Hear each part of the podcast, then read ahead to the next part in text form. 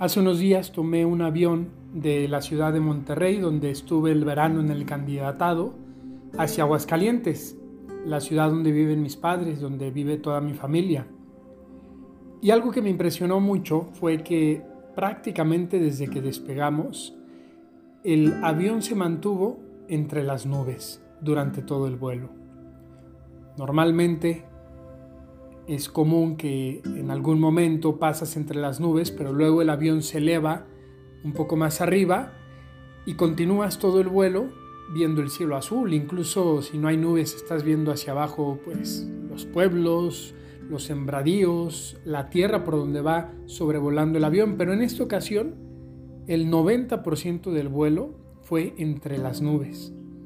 Era muy curiosa esa sensación de ver por la ventanilla simplemente nubes, ver todo de color blanco. Y realmente yo me preguntaba cómo le hacían los pilotos para llevar adelante el avión sin poder estar viendo qué había adelante.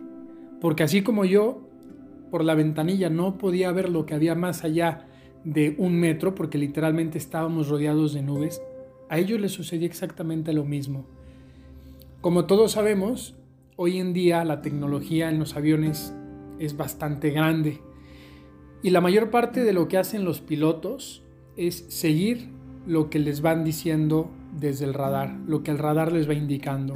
Incluso muchos de los movimientos del mismo avión ya son en automático y el piloto simplemente está ahí para asegurar que se hace como se debe, para eh, salir adelante si hay algún imprevisto pero ellos confían en todo momento en lo que el radar les va indicando, en lo que la torre de control eventualmente también les va diciendo, a qué altura llevar el avión, hacia dónde girar, cuántos grados, etc. Y es así como el piloto puede ir muy tranquilo, de que aunque no esté viendo que hay adelante, no se va a encontrar con otro avión, no va a colapsar con otro avión y podrá llegar sano y salvo al destino. Y este pensamiento me hizo a mí durante el vuelo ir tranquilo y disfrutando pues esta sensación de ir realmente entre las nubes. He querido compartirles hoy, queridos amigos, esta anécdota porque me viene a la mente que algo mismo sucede en la fe. Muchas veces en la vida, en ese viaje de la fe que estamos llamados a realizar cada día de nuestra vida, vamos a tener el cielo despejado y es cuando la fe se va a poder vivir sin dudas, sin incertidumbres, cuando vemos y sentimos a Dios, cuando lo que nos dice la iglesia lo entendemos, porque realmente nos parece todo tan claro.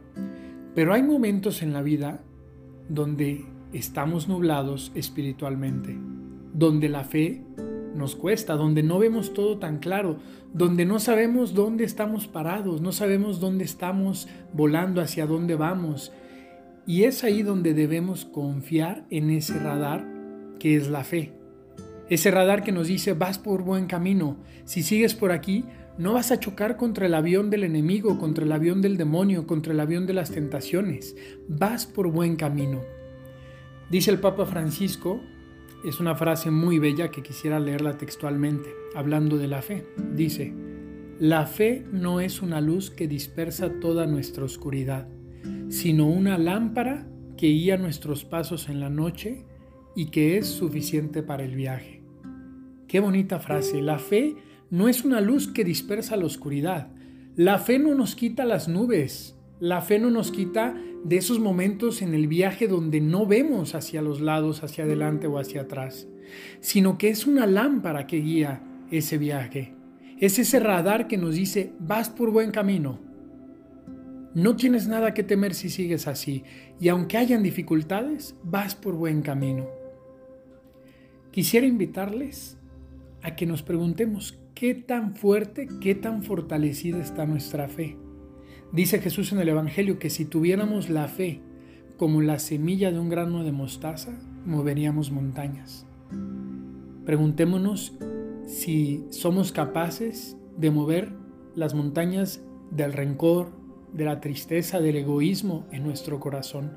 Y si no lo hemos logrado, es quizás porque nos falta tener fe, nos falta acercarnos a Dios, tocarle la puerta y decirle, creo en ti Señor y creo que me vas a ayudar a superar esto. y Él gustosamente lo va a hacer, porque Él ha dicho, pidan y se les dará.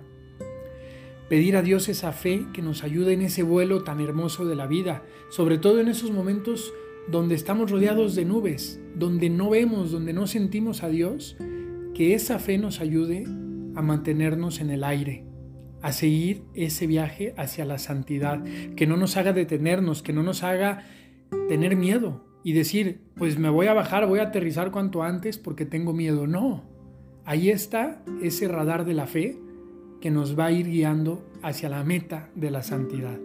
Soy el amado Rodrigo, les mando un saludo desde Aguascalientes, mi tierra, aquí en México. Que Dios les bendiga y rezo mucho por ustedes. Hasta la próxima.